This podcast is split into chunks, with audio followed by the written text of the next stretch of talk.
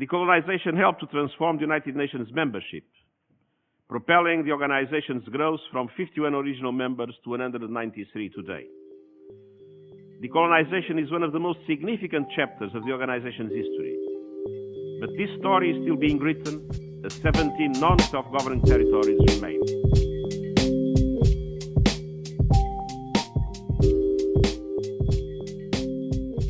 Herzlich willkommen zum Völkerrechtspodcast, dem Podcast für Wissenschaft und Praxis des internationalen Rechts. Ich bin Erik und ein Teil des heutigen Moderationsteams. Und ich bin Isabel und heute anscheinend auch wieder in der Moderation gelandet. In unserer zehnten Folge, also jetzt offiziell zweistellig. Und damit ist es ja auch die Oktoberfolge und die Wintersemesterstart-Folge. Und daher hatten wir uns vorgenommen, dass wir uns heute, gerade weil vielleicht jetzt einige auch sogar in die Hörsäle zurückkehren und dort die klassisch juristischen, dogmatischen Perspektiven insbesondere auf das Völkerrecht mitbekommen äh, werden, uns einen ganz kleinen Einblick zu gönnen in die Perspektiven auf das Völkerrecht, die es sonst noch so gibt.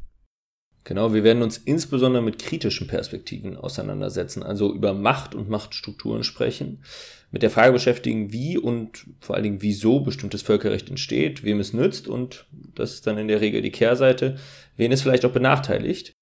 Ich habe dafür in unserem Interview mit Professorin Sigrid Beußen gesprochen über postkoloniale Perspektiven, über Trail-Ansätze im Völkerrecht. Aber vorher hören wir jetzt als erstes noch den Grundlagenteil von dir, Isabel, zu feministischen Theorien im Völkerrecht.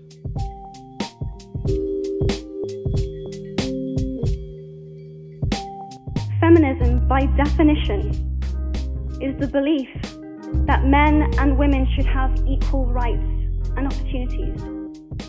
It is the theory of the political, economic, and social equality of the sexes.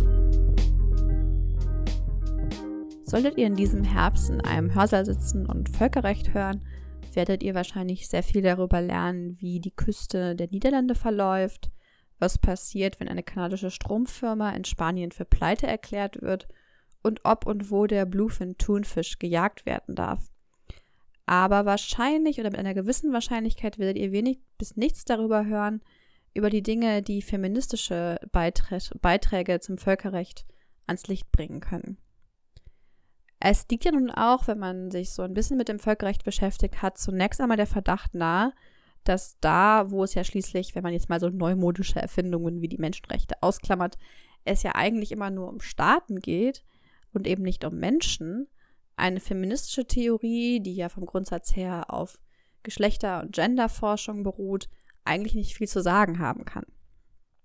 Aber tatsächlich gibt es sehr, sehr spannende Beispiele, die zeigen, dass sehr wohl auch im Völkerrecht eine feministische Betrachtung und die Erkenntnisse von feministischer Theorie sehr, sehr viel an sehr interessante Anwendungen finden können.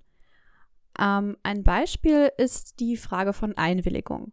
Die ist auch im Völkerrecht zentral, wenn man sich zum Beispiel die Wiener Vertragsrechtskonvention anguckt, wo es eben darum geht, wenn ein, ein Staat einem Vertrag zustimmt, in ihn einwilligt, dann ist er ihn gebunden und nur in relativ krassen Fällen, in denen diese Einwilligung offensichtlich unter offensichtlich völkerrechtswidrigem Zwang zustande gekommen ist, ähm, ist sie nicht, bindet sie diesen Staat nicht. Tatsächlich gibt es hier Parallelen zu ganz klassischen Anwendungsbereichen von feministischer Theorie, auch im Recht, in dem eben äh, die Frage von Einwilligung in intimen Beziehungen, die Frage von Gewalt und Einwilligung und sexueller Gewalt und Einwilligung ähm, ganz oft in den Fokus kommt und auch im Strafrecht mehr und mehr mitdiskutiert wird unter feministischen Aspekten. Und hier gibt es eben durchaus auch breitere Analysen, die nicht nur in den Mittelpunkt stellen, ob Einwilligung erteilt wurde und ob diese unter unmittelbarem Zwang zustande gekommen ist, sondern eben auch um die Frage, ob Consent nicht unter einem breiteren Spektrum von strukturellen Zwängen betrachtet werden muss, von wirtschaftlicher Abhängigkeit oder ähm, sonstigen Machtasymmetrien und machtasymmetrischen Beziehungen und ob nicht auch die Frage von Consent an sich, also einer Sache, die eine andere Person tut und der eine andere Person dann zustimmt, eine gewisse Einseitigkeit dieser Beziehung schon in den Mittelpunkt stellt, die eben auch gegendert ist.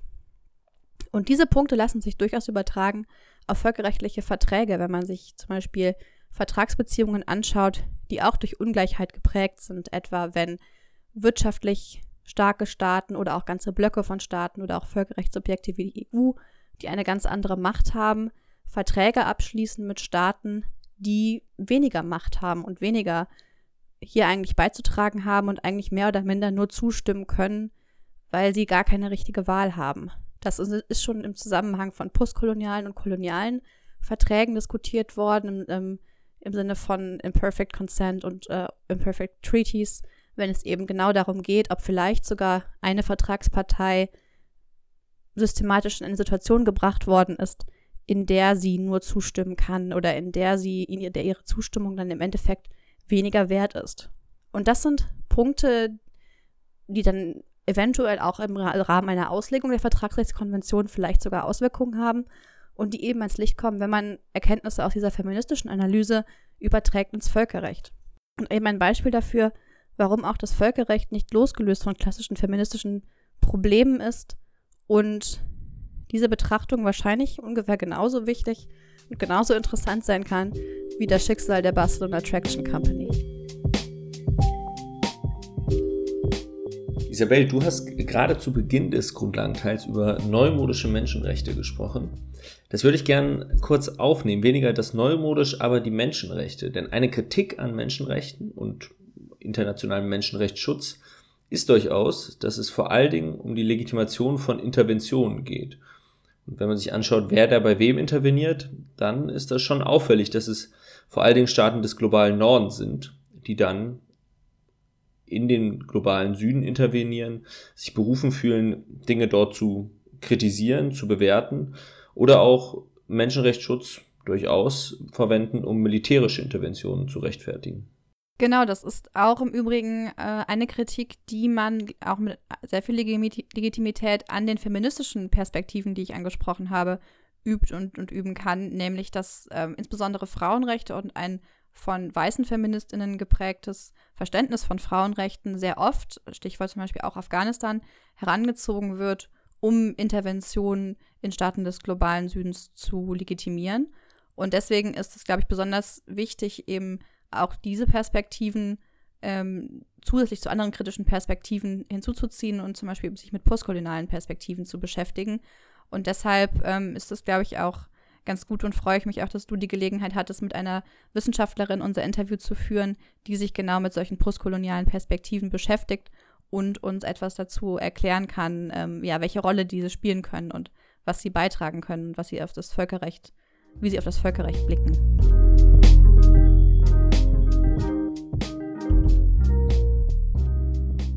Ich freue mich sehr, dass Sigrid Beußen heute bei mir ist. Sigrid Beußen ist Professorin für öffentliches Recht, Völker- und Europarecht an der Helmut-Schmidt-Universität Hamburg und forscht insbesondere zum internationalen Umwelt- und Wirtschaftsrecht, Europarecht und Verfassungsrecht, da insbesondere auch im Bereich des Gleichheitsschutzes und hat ganz frisch in diesem Jahr eine Monographie herausgebracht mit dem T Titel Die postkoloniale Konstellation natürliche Ressourcen und das Völkerrecht der Moderne. Ich freue mich sehr, dass Sie heute bei uns sind, Frau Beußen. Ja, vielen Dank und ich freue mich über die Einladung. Wir behandeln ja heute in der Folge kritische Perspektiven auf das Völkerrecht. Wir beide werden gleich insbesondere über postkoloniale Ansätze, postkoloniale Perspektive, postkoloniale Pers äh, Kritik sprechen am Völkerrecht. Aber vielleicht können Sie einführend etwas dazu sagen, was denn die verschiedenen kritischen Perspektiven eint. Was ist das gemeinsame Element, das man hat, wenn man über die Kritik am Völkerrecht spricht? Ja, ähm, man kann vielleicht sagen, dass allen kritischen Perspektiven sicherlich ein Grundmisstrauen gemeinsam ist, nämlich ein Grundmisstrauen gegen affirmative Lesarten des Rechts. Ja, also kritische Perspektiven gehen insoweit vielleicht auch schon mit völlig anderen Fragestellungen an Rechtsprobleme heran. Ja, also sie stellen, um jetzt mal ein Beispiel zu geben, insbesondere im Völkerrecht, ähm, nicht einfach die Frage nach der Rechtslage, ja, also dieser einen Rechtslage, die festzustellen ist und wundern sich dann im Anschluss über notorische Durchsetzungsdefizite, ähm, sondern fragen insbesondere zunächst nach dem Kontext von Normen, nach Kontroversen über ihre Bedeutung. Das äh, nennen wir in, in der Regel so Kontestation ja, und reflektieren dabei sicherlich auch ihren eigenen Standpunkt und ihre eigenen methodologischen Entscheidungen. Ja, also zu den Grundannahmen, um es jetzt nochmal zusammenzufassen, gehört dann ähm, zunächst sicherlich die Ablehnung einer strikten Trennung von Recht und Politik. Also Law is Politics, ja, Ausrufezeichen könnte man sagen. Und ähm, besondere Bedeutung kommt dann in dem Zusammenhang natürlich auch der historischen Analyse zu, zum Beispiel, äh, wenn es etwa um postkoloniale Perspektiven auf das Völkerrecht geht. Genau, da werden wir ja heute auch vor allen Dingen drüber sprechen. Äh, was ist denn ähm, auch hier wieder die, die Grundannahme der spezifisch postkolonialen Kritik? Und vielleicht können Sie auch da direkt, ich glaube, die historische Herleitung ist ja da vielleicht sogar ganz, von ganz besonderer Bedeutung, sagen, welchen historischen Hintergrund sie hat und vielleicht auch, wann sie etwa entstanden ist. Ja, also die Grundanf Grundfrage postkolonialer Ansätze ist zunächst einmal ganz allgemein gesagt, das Erbe oder die Fortwirkung des Kolonialismus äh, und des Imperialismus in der heutigen Rechtsordnung. Ja, und das ist auch keine neue Forschungsrichtung oder Erkenntnis, äh, sondern ein ganz etabliertes, äh, muss man sagen, ganz etabliertes Forschungsfeld, das seit Tony Engels Buch Imperialism, Sovereignty and the Making of International Law, ja, also das glaube ich so 2005 äh, erschienen. Also spätestens seit dann ist es absolut fester Bestandteil äh, der Völkerrechtstheorie und wird maßgeblich ähm, geprägt von den sogenannten Third World Approaches to International Law oder auch Trail abgekürzt. Ja, und die Grundannahme ist im Wesentlichen erstmal eine eurozentrische Grundkonzeption des Völkerrechts, die es ermöglicht hat und auch weiterhin ermöglicht, einseitig äh, Interessen äh, von Industriestaaten des globalen Nordens durchzusetzen und darüber hinaus ähm, auch dafür gebraucht wurde und wird, schwerste Menschenrechtsverletzungen oder äh, gar Menschheitsverbrechen wie Sklaverei oder Völkermord äh, zu legitimieren. Ähm, ganz wichtig erscheint mir in dem Zusammenhang vielleicht die Feststellung, dass äh, Kolonialismus ähm, aus der Sicht der postkolonialen Theorie erstmal keine Randerscheinung des Völkerrechts ist, sondern letztlich eher sozusagen eine seiner Entstehungsbedingungen. Ja, also ähm, es geht deswegen auch in der Trail-Literatur immer wieder ähm, darum, dass das Völkerrecht ähm, ja von einem Geist einer Zivilisierungsmission, ja, also das heißt äh, von einem Projekt äh, des ähm, sind jetzt nicht meine Worte, sondern die von Anthony Angley, Regierens und Transformierens nicht-europäischer Menschen äh, geprägt war. Ja, und da spielt natürlich dann das Konzept der Souveränität irgendwie eine große Rolle. Genau, vielleicht können wir äh, darüber kurz, äh, kurz sprechen, weil man könnte dem ja entgegenhalten, warum sollte das heute noch von Bedeutung sein? Alle Staaten sind gleich, alle Staaten sind souverän, sie sind alle in der UN-Generalversammlung zum Beispiel vertreten schon ähm, rein von den Zahlen gibt es, also sind dort mehr Staaten des globalen Südens oder mehr Staaten, äh, also mehr Nicht-Industriestaaten als Industriestaaten äh, vertreten. Warum ist Souveränität, also warum ist es nicht genau diese Souveränität, die Staaten des globalen Südens jetzt ermächtigt, vielleicht eine oder damit auch das Völkerrecht eine stärkere Rolle in der Weltpolitik einzunehmen? Ja, das ähm, hat damit zusammen, hängt damit zusammen, was ich gerade schon angerissen habe. Ne? Also Souveränität, gleiche Souveränität ist natürlich, und das versteht sich erstmal von selbst, äh, erstmal formale Gleichheit. Ne? Und den unabhängig gewordenen ehemaligen Kolonien wurde damals natürlich gleiche Souveränität versprochen. Das war das große emanzipatorische Potenzial, ähm, das da auslag, irgendwie für diese neu entstehenden Staaten. Aber man kann vielleicht sagen, und das ist ja erstmal kein Empfinden, sondern lässt sich ja auch aufgrund sozusagen, auf Grundlage von ökonomischen Daten so belegen, dass dieses Versprechen sich erstmal nicht eingelöst hat, ne? weil das Versprechen gleicher Souveränität eben nicht nur der Voraussetzung äh, unterlag, sich eben in einer bestimmten politischen Organisationsform zu konstituieren, nämlich in der Organisationsform des Flächenstaats europäischer Prägung, sondern darüber hinaus so einen ganzen Rattenschwanz an ja, ähm, an Ration gegenläufigen Rationalitäten auf den Plan gerufen hat. Ja, also universelle Regeln, ja, des internationalen Wirtschaftsrechts, des Invest internationalen Investitionsschutzrechts und auch des internationalen Umweltrechts, äh, ja, und diese ganzen universellen Regeln haben natürlich der gerade neu gewonnenen Souveränität dann von vornherein auch irgendwie enge Grenzen gesetzt. Ja, und insoweit könnte man sagen, ähm, haben sich natürlich auch ökonomisch eine ganze Reihe von äh, Entwicklungen ereignet, ja, die dieses Bild nicht so schwarz-weiß äh, aussehen lassen, dass, dass man immer nur so der Norden, der Süden sagen kann. Das ist natürlich jetzt erstmal, ähm, eine, aber jetzt in unserem Zusammenhang erstmal notwendige Verknappung. Aber so bestimmte ähm, Asymmetrien, glaube ich, könnte, kann man sehr deutlich sehen, dass die heute nach wie vor genauso vorhanden sind. Sie haben das internationale Umweltrecht gerade ja auch schon kurz angesprochen. Äh, Sie haben ja in Ihrem kürzlich erschienenen Buch äh, über natürliche Ressourcen, also auch, würde ich jedenfalls vermuten, ohne es komplett gelesen zu haben, äh, auch über Umweltrecht und äh, Postkolonialismus geschrieben. Würden Sie sagen, dass das internationale Umweltrecht ein besonders Rechtsgebiet ist im Hinblick auf postkoloniale Kritik? Also ist es dort, ist sie dort, kann man sie dort stärker anbringen oder schwächer als vielleicht in in anderen Rechtsgebieten. Gerade wenn man das Umweltrecht vielleicht klassischerweise, jedenfalls wäre das so mein Verständnis aus dem Bauch heraus, als irgendwie das, äh, das gute Geschwisterkind im Vergleich zum Wirtschaftsrecht zum Beispiel ähm, wahrnimmt. Ja, das ist eine ganz interessante Frage. Das war natürlich auch irgendwie so mein Ausgangspunkt. Ne? Also ich ähm, habe mich mit internationalem Umweltrecht befasst und habe dann immer sozusagen diese Opposition vorgefunden. Also das internationale Wirtschaftsrecht auf der einen Seite, so das sind sozusagen die äh, das ist so der, der böse äh, globale Kapitalismus, der da so mehr oder weniger ungehindert äh, wütet und ähm, in Form von so ja gelegentlichen Abwägungen mit Umwelt- oder Menschenrechtsbelangen so noch gerade so irgendwie verträglich abgetönt wird. Und das Umweltrecht, ja, das ist ja das, ja, das ist, da geht es ja sozusagen um den Planeten. Das ist, das ist ja sozusagen Weltrettung im engeren Sinne und das stimmt ja in, in vieler Hinsicht auch. Und jedenfalls hat mich aber diese etwas, ähm, ja, doch sehr schematische ähm, Gegenüberstellung dann doch immer so ein bisschen provoziert und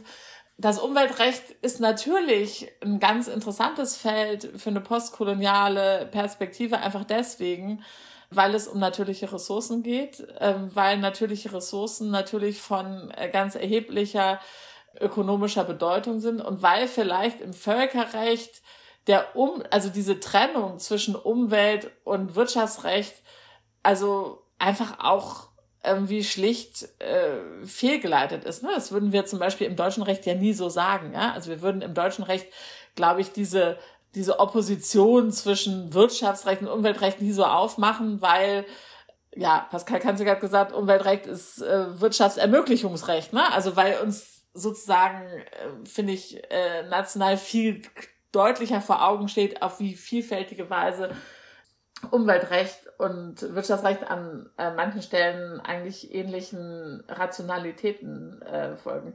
Was mir dann zuerst aufgefallen ist, ist, dass das internationale Umweltrecht äh, relativ gleichzeitig auf den Plan tritt mit dem internationalen Investitionsschutzrecht. Ja, also pünktlich zur Dekolonisation, also die Kolonialherren ziehen sich zurück und dann möchte man natürlich äh, weiterhin ähm, diese ökonomischen Beziehungen so zum Vorteil, äh, zum eigenen Vorteil gestalten, wie das bis dahin war. Und dafür war natürlich an der Stelle auch das Investitionsschutzrecht sehr wichtig, aber eben, und das ist ganz wichtig, auch das internationale Umweltrecht. Das heißt jetzt nicht, dass damit ich sagen würde, okay, das internationale Umweltrecht, das ist da, ne, das ist alles böse und Leute, die das betreiben, die, die äh, tun müssen, sondern es ist einfach erstmal nur eine Reflexion darüber, welches Gepäck auch das internationale Umweltrecht mit sich äh, mitschleppt und äh, daran anschließend natürlich auch die Frage oder vielleicht ja auch Erklärungsansätze dafür, warum wir an manchen Stellen im internationalen Umweltrecht ja in den letzten Jahrzehnten auch nicht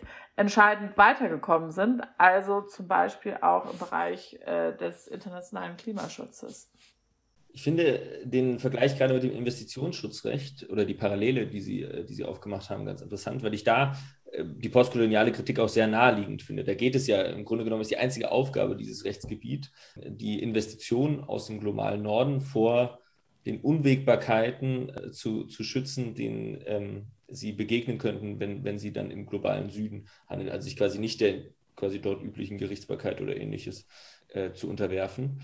Im internationalen Umweltrecht leuchtet mir das erstmal nicht so ein. Da würde ich ganz naiv denken, ja, der Schutz von Ressourcen, der ist doch im, allen, im Interesse aller, gerade nicht das, also dieses sehr, diese sehr eigene egoistische Motivation eines Staates, die Investitionen sollen geschützt werden, äh, sondern fast so eine Art globales Gemeinwohlinteresse, was wir genau auch im Klimawandel, Sie haben es jetzt gerade schon angerissen, ja ähnlich behaupten können. Die ganze Welt hat ein Interesse, den Klimawandel zu verhindern, sofern sie ihn ernst nimmt.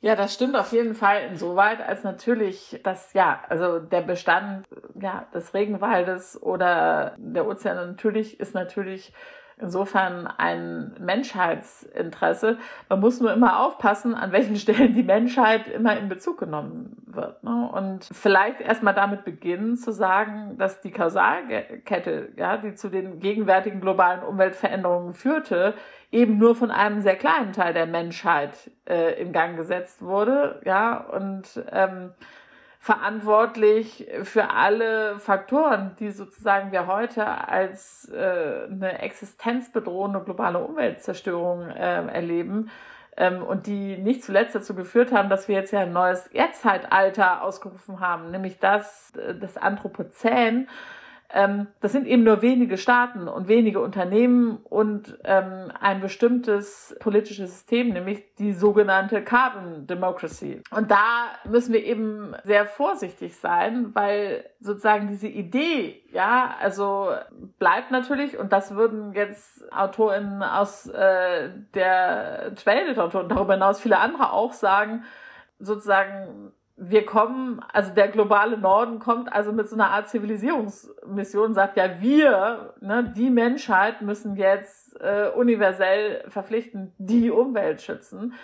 Ähm, und das, nachdem wir sozusagen den Planeten überhaupt erstmal in den Zustand versetzt haben, das ist, äh, und ähm, im Kontext des, ähm, der kolonialen Herrschaft ja auch ein Raubbau äh, betrieben wurde, der äh, seinesgleichen suchte und natürlich da schon also massivste Umweltzerstörungen äh, mit sich gezogen hat. Und es geht selbst dann sozusagen so weit, dass man sich bei dieser diesem jetzt ja sozusagen ganz in aller Munde befindlichen Begriff des Anthropozäns fragen kann, was das eigentlich bedeuten soll, weil es ist eben nicht die Menschheit, ja, die den Planeten an den Rand des Kollaps gebracht hat, sondern eben nur ein kleiner Teil der Menschheit. Und das, wenn man sich das dann aus einer anderen Perspektive anguckt, dann würde man sagen, gleichzeitig werden natürlich auch marginalisiert alle ökologischen Bestrebungen und Ideen, die schon seit unendlicher Zeit existierten. Ja, also wir reden ja über Ökosysteme, die zerstört wurden durch einen bestimmten durch eine bestimmte Art äh, wirtschaftlicher Betätigung und die vorher ähm, im Gleichgewicht äh, waren. Ja, und das ist auch heute sozusagen natürlich gerade äh, unter ökonomisch schwierigen Umständen Konstellationen gibt, wo äh, Raubbau an der Umwelt get, äh, getrieben wird, den, den man sozusagen aus einer Perspektive eines äh, globalen Klimawandel äh, rechts einfach nicht äh, nicht gutheißen kann, das versteht sich von selbst. Aber es hat halt immer äh, eben diese Ambivalenz, ja, dass äh, wir ein Problem ähm, sozusagen als Industriestaaten kreieren und dann äh, die Medizin für alle verschreiben. Ja, ich würde die Ambivalenz, die Sie ansprechen, gerne vielleicht sogar noch ein bisschen verschärfen, weil Sie gerade ja auch über den Regenwald gesprochen haben, den brasilianischen, und ich mich da erinnere, dass im Zuge der, der Rodung, die gerade Bolsonaro ja auch ähm, wieder deutlich vorangetrieben hat und der dann darauf, äh, den Reaktionen darauf eben auch aus dem globalen Norden, ähm, gerade auch aus Europa, man sich das durchaus, gut, jetzt ist Bolsonaro äh, vielleicht auch jemand, der, der, der lieber das Argument genutzt hat, als dass, ihn, das, als dass er das wirklich aus einer tiefen Überzeugung ähm, oder diesem, diesem Gefühl gesagt hat, aber der auf jeden Fall äh, deutlich gemacht hat, dass er sich als brasilianischer Präsident nichts erzählen lassen muss von irgendwelchen äh, Europäern, die sich jetzt aufspielen und erklären wollen, wie in seinem Land der Umweltschutz zu funktionieren habe.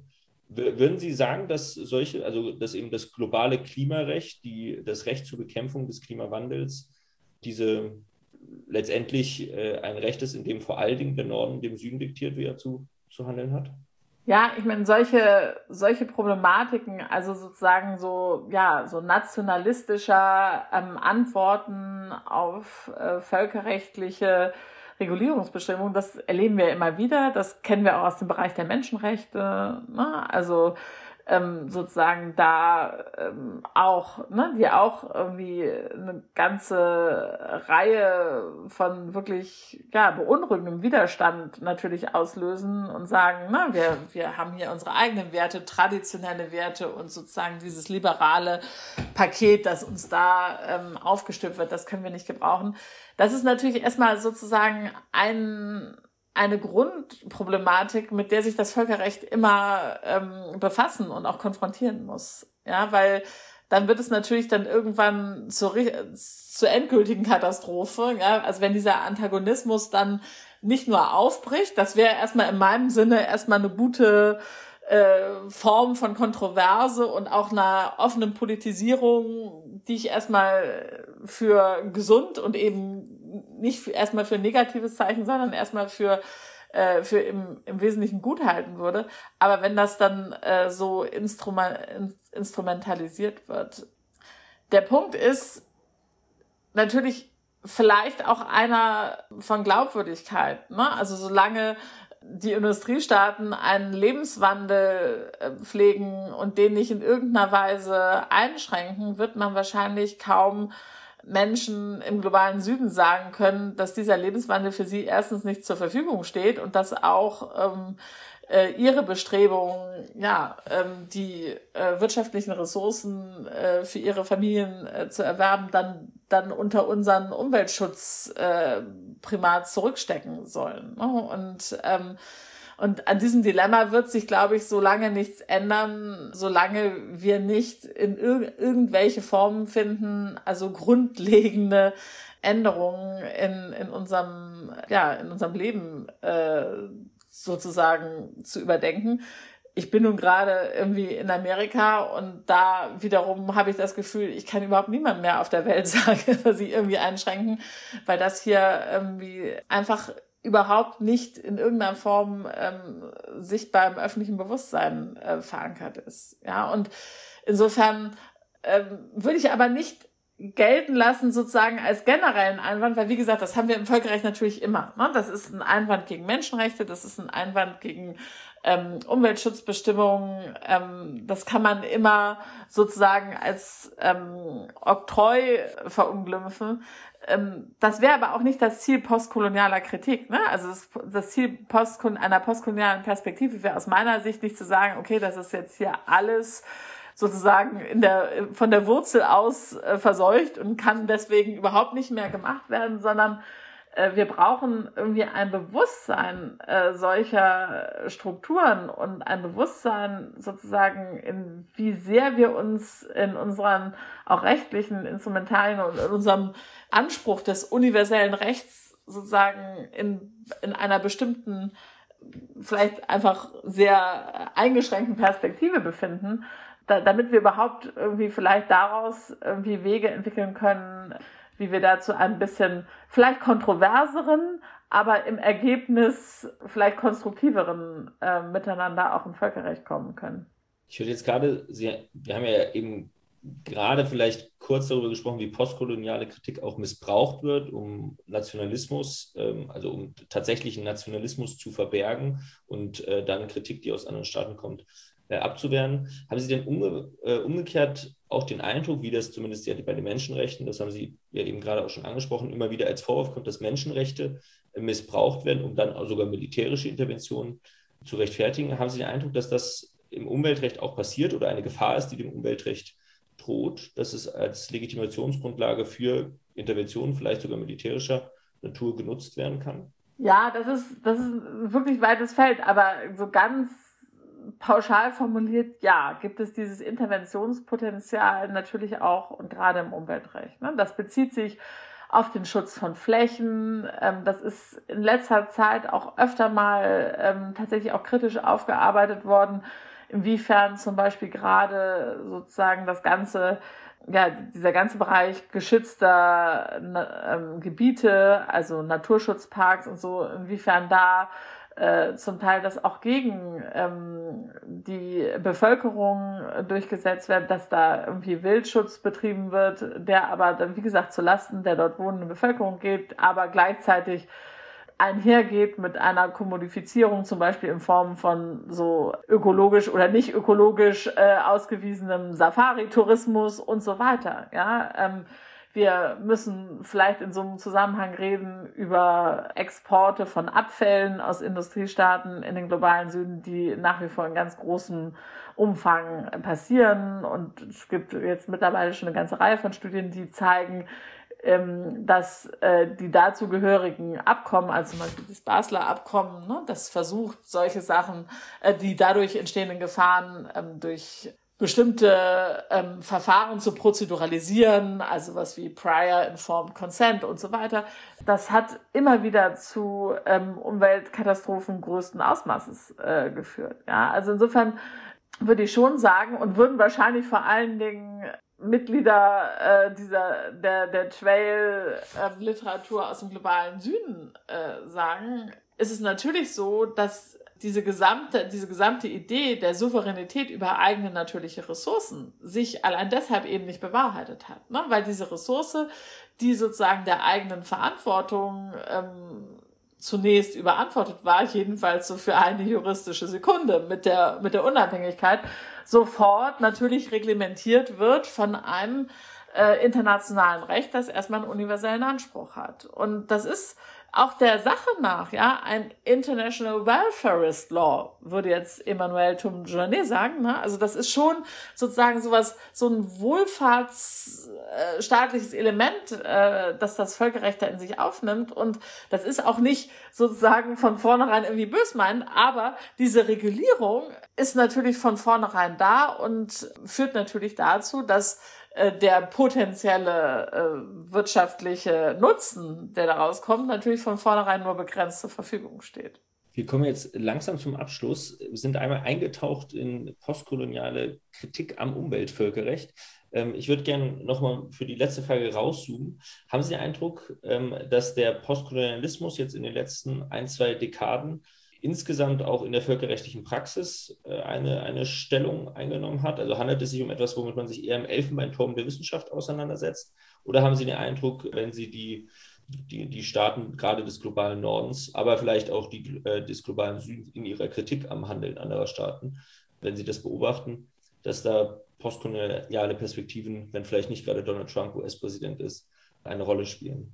Ja, das glaube ich schon. Wir sehen ja sozusagen die ja, so ein Aufwind äh, postkolonialer Perspektiven gerade momentan sehr stark, ja, also zum Beispiel in Bereichen so von Kulturgütern ähm, und so weiter. Also da, da gibt es ja ein ganzes, ganz riesiges äh, Forschungsfeld, das sich eigentlich ja auf alle Bereiche erstreckt. Und viele sagen dann schon, ja, okay, das ist jetzt auch irgendwie, ne, hat sich damit schon wieder erschöpft, weil ähm, dann kann man das vielleicht auch mit so einem einen großen Disclaimer, ja, ja, ich weiß schon, ähm, auch ähm, gleich äh, abhaken. Ich äh, würde sagen, dass die postkoloniale Perspektive jetzt mal erstmal fürs öffentliche Recht äh, und internationale öffentliche Recht äh, gesprochen einen großen Stellenwert mittlerweile einnimmt, weil wir uns zum Beispiel ähm, Gedanken über andere Formen von Konstitutionalisierung machen. Ja, also wir beschäftigen uns mittlerweile mit Transformative Constitutionalism, also Fragen, ob es eigentlich jenseits dieses zunächst erstmal relativ liberal gestrickten, äh, dieser relativ liberal gestrickten Konstitutionalisierungsthese eigentlich Formen von Konstitutionalisierung geben kann, ähm, ja, die vielleicht äh, sozusagen da auf einen größeren Konsens äh, treffen. Ja, wir, äh, wir ja, beschäftigen uns sicherlich, wenn wir jetzt über Global Public Health oder ähm, andere Fragen nachdenken, immer damit, ja, also dass wir das im Hintergrund haben. Und auch das Klimaschutzregime äh, versucht ja mit Instrumenten wie zum Beispiel dieser gemeinsamen, aber unterschiedlichen Verantwortung auch schon sozusagen dafür Begriffe und äh, Prinzipien zu finden, um das äh, zu vermitteln. Und es sind natürlich, ist auch natürlich eine Forschungsperspektive, die ganz konkret ähm, angewendet wird. Zum Beispiel auf Phänomene wie internationale Strafgerichtsbarkeit. Ja, also da ist es so in meiner Beobachtung nach äh, sehr stark diskutiert worden. Ne? Also inwiefern wir da sozusagen auch, auch allein von der sozusagen Ausrichtung der Institutionen ähm, so vorgehen können oder so weitermachen können, wie wir das bisher tun. Oder aber auch, wenn wir irgendwie den War on Terror oder das, was man darunter bezeichnet, in einer postkolonialen Perspektive lesen, kommen wir immer wieder sozusagen zu, zu neuen Eindrücken auf Themen, die, glaube ich, sozusagen so richtig äh, in der Tageszeitung präsent sind. Vielen Dank, Frau Professorin Beußen. Das war ein sehr interessantes Gespräch. Danke, dass äh, Sie heute bei uns waren. Ja, ich bedanke mich. Vielen Dank. Ja, äh, ich nehme daraus für mich auf jeden Fall immer wieder mit, ähm, dass es so ein bisschen so eine Frage ist, gibt es da eigentlich ein, Spannungsfeld auch zwischen den verschiedenen kritischen Perspektiven, äh, von denen wir ja jetzt auch nur zwei angesprochen haben. Es gibt natürlich auch noch mehr. Ähm, oder ob das eigentlich auch so eine Dimension von dieser Interse Intersektionalitätsfrage ähm, ist. Also ob man diese Perspektiven gerade zusammenlesen muss und ob man quasi all diese Folien auf diese Themen, auf diese rechtlichen Themen auch legen muss, um eigentlich überhaupt zu verstehen, was da passiert und ähm, eben so eine mehrdimensionale Herangehensweise auch an völkerrechtliche Themen mehr zu pflegen und mehr anzugehen. Ja, das deckt sich mit meinem Eindruck. Mein Gefühl ist, es gibt, oder wir können nicht sagen, dass eine der Perspektiven gut und die andere schlecht ist, dass die eine Perspektive richtig und die andere falsch ist. Und vor allen Dingen habe ich den Eindruck, haben wir heute keine, keine Antworten gegeben, sondern eigentlich nur Fragen aufgeworfen. Das kann ja aber trotzdem ganz gut sein, gerade für den Einstieg. Ich weiß auch, bei mir ganz persönlich war es so, dass ähm, kritische Perspektiven im Studium kaum eine, eigentlich so gut wie gar keine Rolle gespielt haben. Das ging uns, auch dir so und auch, auch anderen, glaube ich, in der Redaktion, äh, weswegen unsere Show Notes heute ein bisschen ausführlicher sind als sonst und äh, wir einmal rumgefragt haben von den Leuten, die sich mit kritischen Perspektiven auseinandersetzen, was sie empfehlen würden, welch, mit welchem Artikel man vielleicht gut starten kann, wenn man mehr über eine bestimmte oder vielleicht kritische Perspektiven im Allgemeinen erfahren möchte. Und äh, die verlinken wir euch ähm, und hoffen, dass sie euch gefallen, wenn ihr sie denn lest. Und wie immer freuen wir uns auch ähm, über Feedback, Anregungen und Kommentare auf Social Media oder auch per Mail an podcast.völkerrechtsblog.org. Wir hören uns im nächsten Monat zur nächsten Folge wieder. Bis dahin äh, macht's gut und habt vor allem einen sehr guten Semesterstart.